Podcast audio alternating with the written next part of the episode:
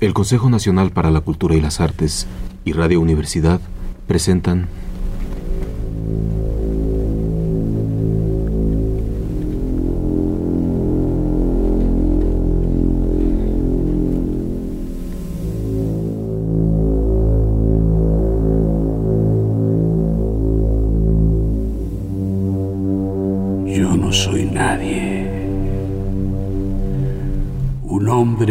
grito de stop en la garganta y una gota de asfalto en la retina. Yo no soy nadie. Dejadme dormir.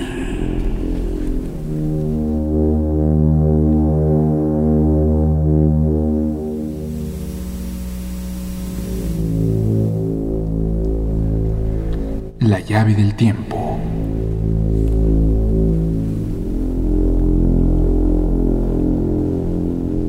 La clave del tiempo. La nave del tiempo. El ave del tiempo.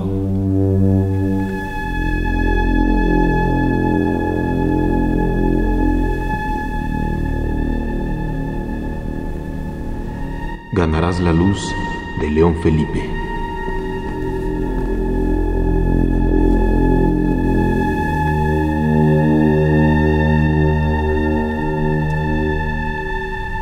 La poesía.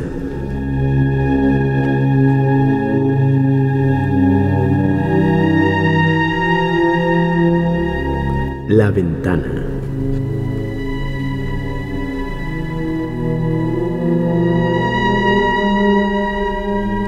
Diré algo más de la poesía. Diré que la poesía es una ventana. La ventana. La única ventana de mi casa. Por esta ventana irrumpe la luz e ilumina todo lo que yo escribo en las paredes.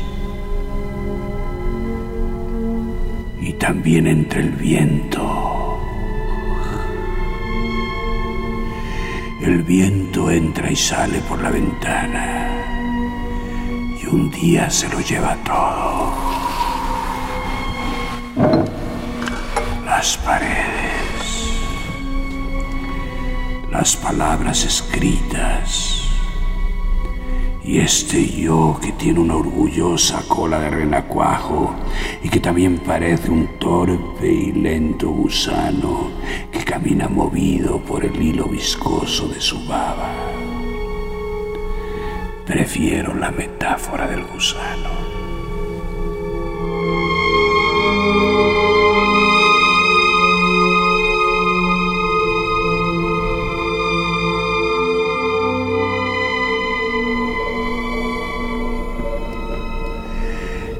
Entonces que este yo, el pronombre personal que he escrito tantas veces en las paredes, es un gusano nada más.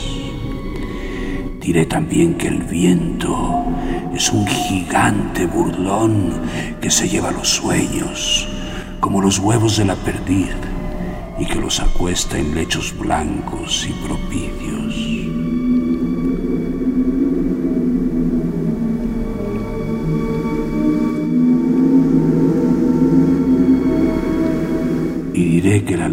Puede abrir las cajas fuertes de los bancos, derribar las presas, romper las cuerdas de los paquetes certificados y hacer juegos asombrosos de prestidigitación.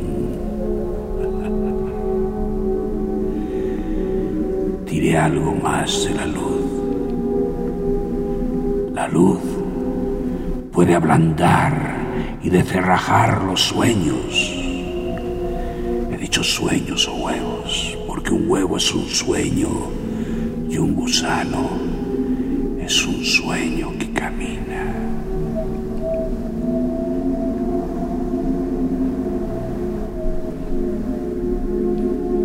Yo sé además que entre el viento y la luz hay ciertos planes. He oído decir que entre el viento y la luz pueden convertir un gusano en mariposa. Y quién sabe lo que serán capaces de hacer algún día con el hombre. Pero silencio, que no se entere la policía, porque podrían cerrarme la ventana.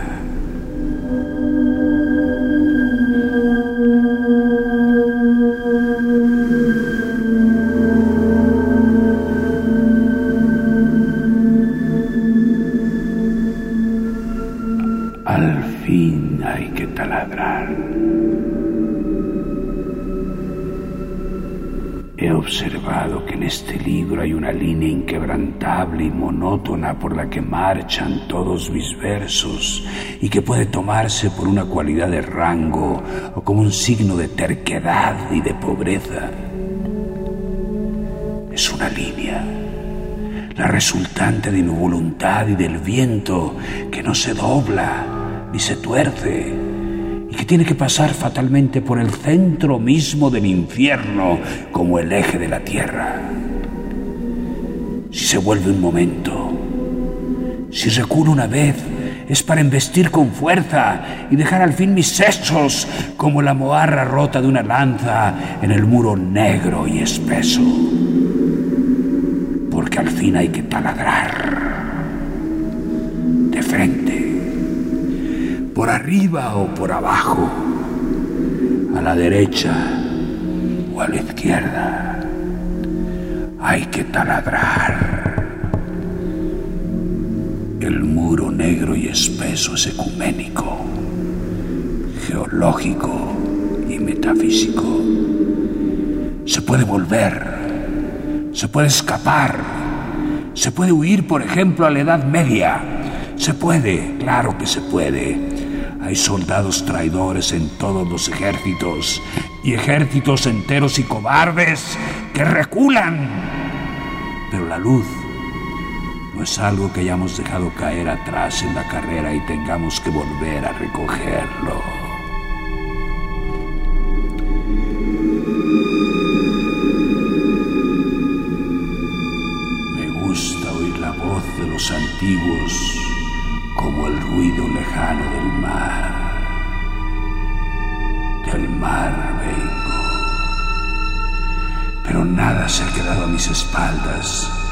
Y todo cuanto ha sido navega ya en mi sangre.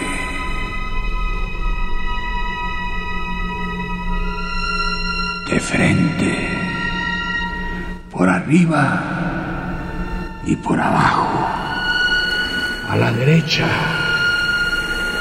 o a la izquierda. Hay que taladrar. Que no son las sombras de la retaguardia las que pueden contestarme esta pregunta. ¿Quién soy yo?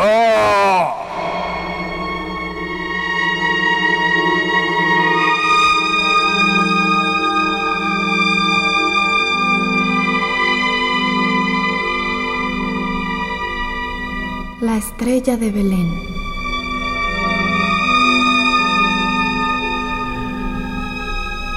Solo a un fantasma que tiene el corazón y los ojos de sal cristalizada le gustaría seguir viviendo en la Edad Media. A mí no me gustaría vivir en una edad donde los hombres luchan y caminan hacia atrás en busca del sepulcro de un dios muerto. Pero hay dos edades medias. Una la que mira y recula hacia Jerusalén y otra la que marcha y avanza hacia Compostela sin volver la cabeza, la que peregrina hacia el Atlántico y apunta más allá del mar, hacia aquí. Un día llegó Colón porque los peregrinos le llamaron. Y pronto llegará el poeta sagrado que trae el itinerario histórico, poético y luminoso de la estrella de Belén.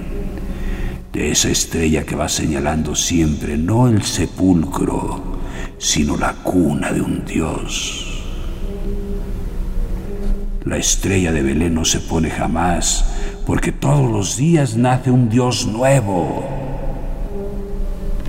La estrella de Belén es la que va delante de los grandes reyes y de los poetas sagrados cuya casta es inmortal. La estrella de Belén es la que no pueden ver nunca las estatuas de sal.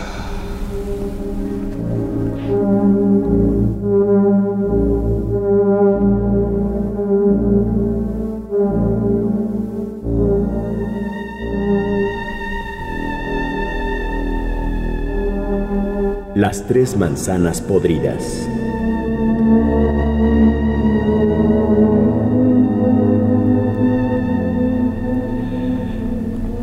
La manzana roja que me dieron a comer ayer tenía un gusano. La manzana blanca que se comieron mis padres tenía dos gusanos. Y la manzana verde que se comió la pareja original ya en la puerta falsa del paraíso tenía tantos gusanos que todos pudimos heredar nuestra parte.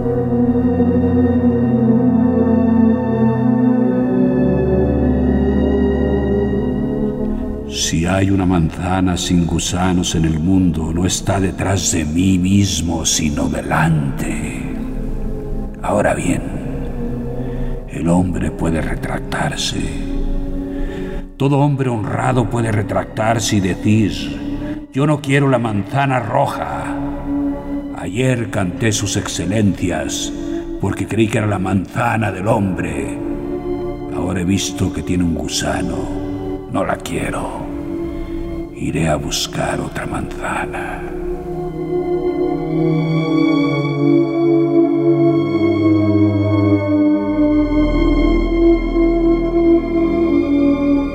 Lo que no puede decir un hombre honrado es esto. La manzana roja tiene un gusano, no la quiero. Tomaré otra vez la manzana blanca de mis padres, que aunque tenía dos gusanos, tenía también una historia, y de su pulpa podrida vivió todo mi clan.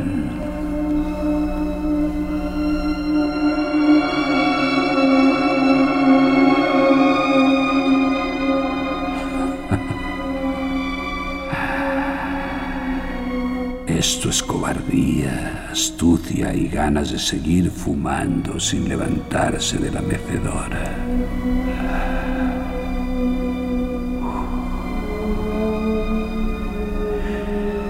Desde la mecedora siguen hablando todavía ciertos sabios de la libertad.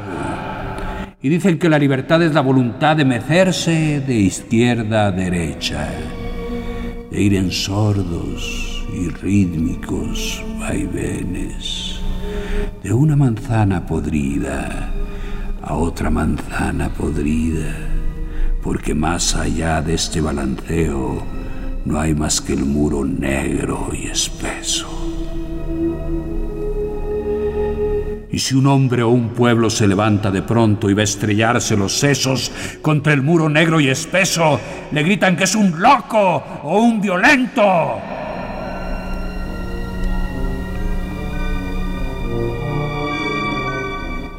Es ni loco ni violento. Es un personaje que dice, si no hay una manzana sin gusanos en el mundo, ¿para qué quiero yo los sesos?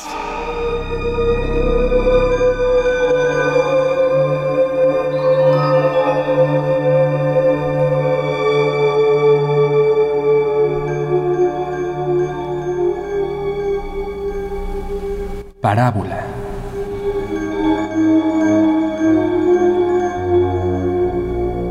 Mas él hablaba del templo de su cuerpo.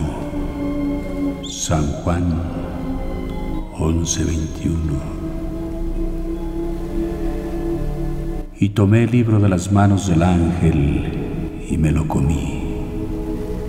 Apocalipsis X9:10.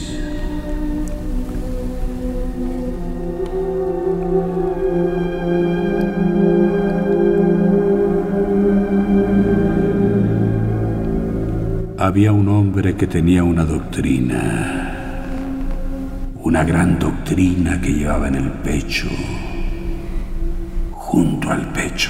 no dentro del pecho. Una doctrina escrita que guardaba en el bolsillo interno del chaleco. La doctrina creció y tuvo que meterla en un arca, en un arca como la del Viejo Testamento. Y el arca creció y tuvo que llevarle una casa muy grande. Entonces nació el templo. Y el templo creció y se comió al arca, al hombre y a la doctrina escrita que guardaba en el bolsillo interno del chaleco. Luego vino otro hombre que dijo, el que tenga una doctrina que se la coma antes de que se la come el templo, que la vierta, que la disuelva en su sangre, que la haga carne de su cuerpo y que su cuerpo sea bolsillo, arca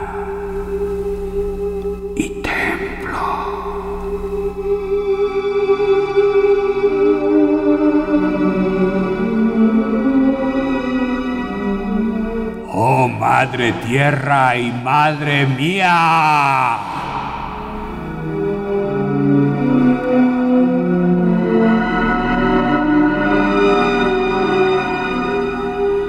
No he venido aquí a arrojar mi discurso contra nadie, ni a disparar vítores y cohetes debajo del balcón del presidente. He venido a dar libertad a mis palabras.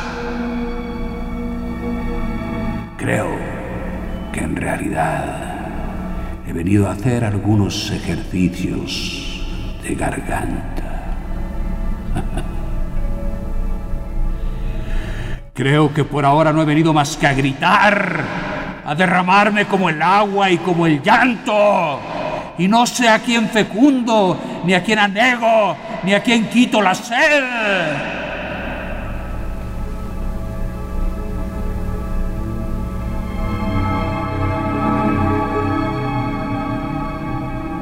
Estamos en la época del grito y de las lágrimas.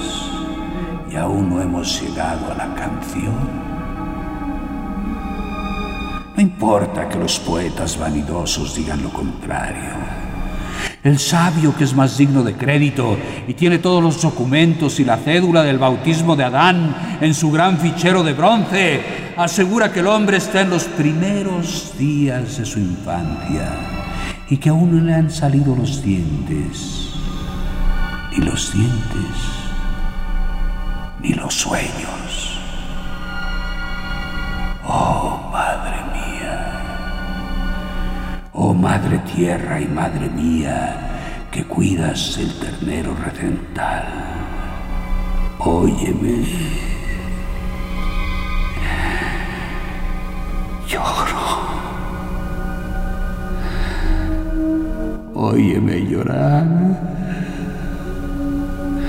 ¡Grito! ¡Óyeme gritar! Lloro y grito para que me salgan los sueños.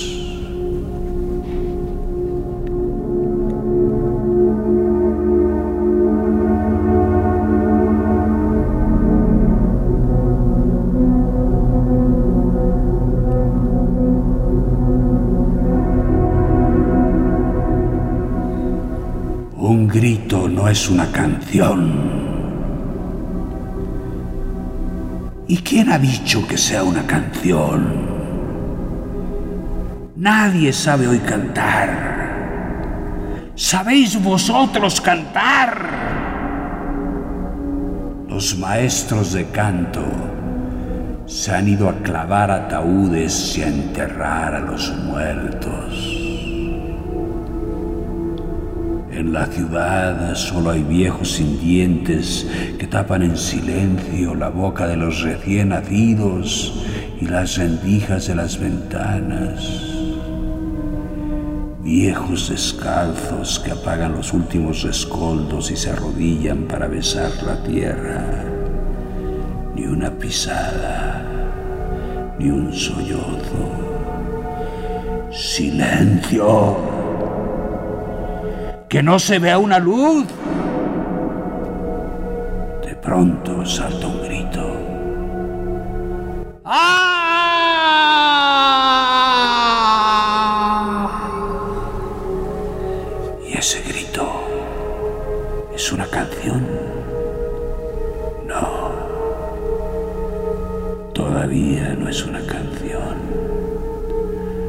Los maestros de canto volverán mañana de clavar ataúdes y enterrar a los muertos. Un grito no es una canción. Todavía no es una canción. Pero la poesía se apoya en la biografía y de la leche agria se hace el requesón.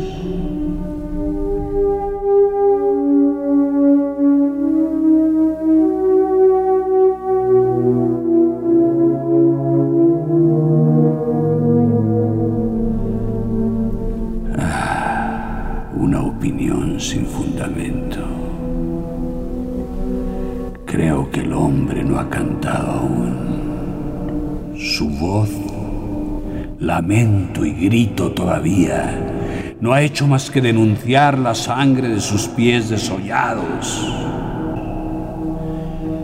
A veces el lodo ha cubierto esta sangre como un ungüento negro y el hombre ha pedido una guitarra y se ha regocijado. Este es su balance hasta ahora. Un grito histérico y una guitarra rota.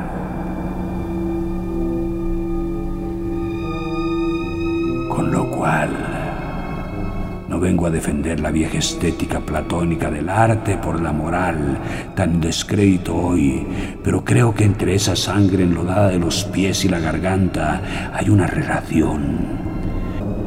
Y que tal vez sean los sabios, los médicos, los que estudien y descubran mañana ciertas reacciones alérgicas de la sangre, y no los filósofos y los estetas los que acaben por resolver este problema.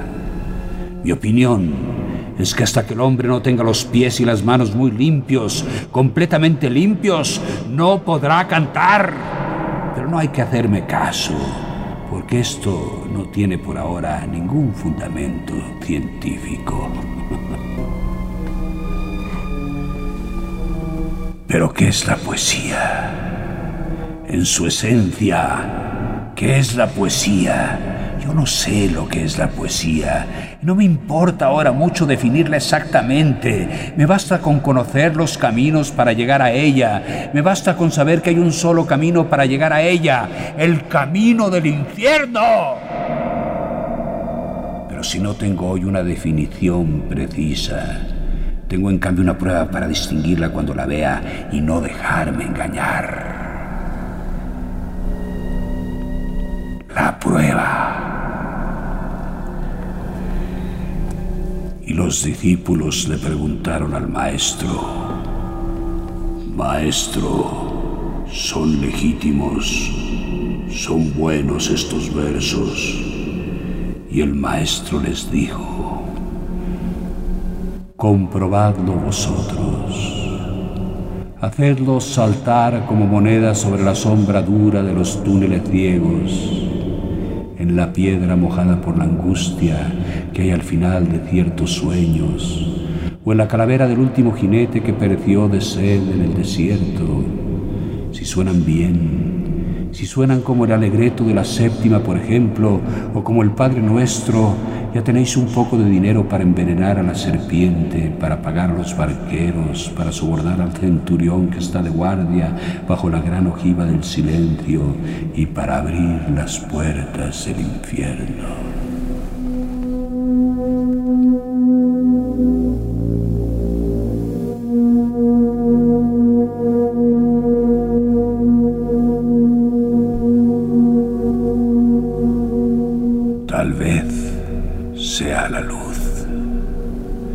La poesía entera del mundo tal vez sea un mismo y único poema. Yo pienso que es el mito permanente sin origen ni término y sin causalidad ni cronología, un viento encendido y genésico que da vueltas por la gran comba del universo, algo tan objetivo, tan material y tan necesario como la luz. Tal vez sea la luz. La luz. La luz en una dimensión que nosotros no conocemos todavía. Por ganar esta luz, vine y estoy aquí. Por ganar esta luz, me iré y volveré mil veces en el viento. Por ganar esta luz, entraré por la puerta norte y saldré por el postigo del infierno. Por ganar esta luz han vertido hasta hoy todas las lágrimas del mundo. Y por ganar esta luz tendrán que llorar todavía inmensamente los hombres, los vivos y los muertos. Los muertos vuelven, vuelven siempre por sus lágrimas, y el poeta que se fue tras los antílopes regresará también.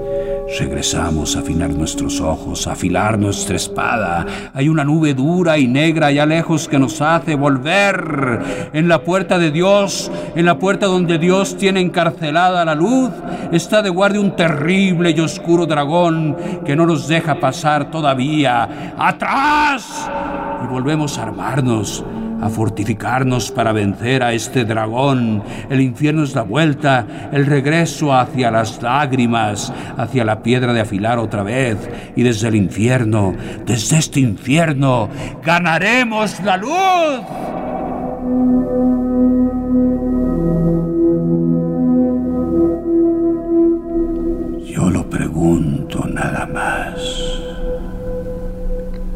¿Por qué están hechos nuestros ojos para llorar y para ver?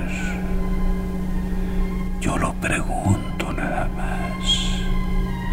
¿Por qué de estos dos huevos pequeños y blancuzcos que se esconden en nuestras cuencas tenebrosas bajo la frente, como dos nidos en las ingles de un árbol, nacen al mismo tiempo el llanto y el resplandor? Yo lo pregunto nada más. ¿Por qué en la gota amarga de una lágrima del niño por primera vez cómo se quiebra un rayito de sol y salen volando igual que siete pájaros los siete colores del espectro? Yo lo pregunto nada más.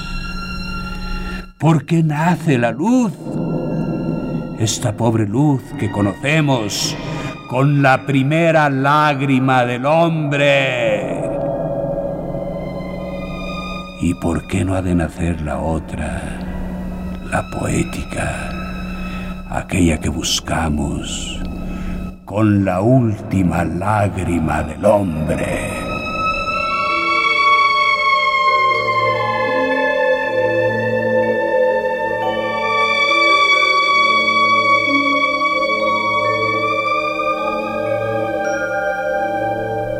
El Consejo Nacional para la Cultura y las Artes y Radio Universidad presentaron La llave del tiempo. La clave del tiempo. La nave del tiempo. El ave del tiempo. Ganarás la luz de León Felipe. Volumen 11 de la tercera serie Lecturas Mexicanas, publicación del Consejo Nacional para la Cultura y las Artes. Narración, producción y dirección, Juan López Moctezuma. Música original de Manuel Díaz Suástegui y Emiliano de la Vega. Musicalización, Manuel Díaz Suástegui. Realización técnica, Carlos Montaño. Locutores, Atala Sarmiento. Eduardo Monsalvo. Armando Wilcox. y Homero Bazán Longi.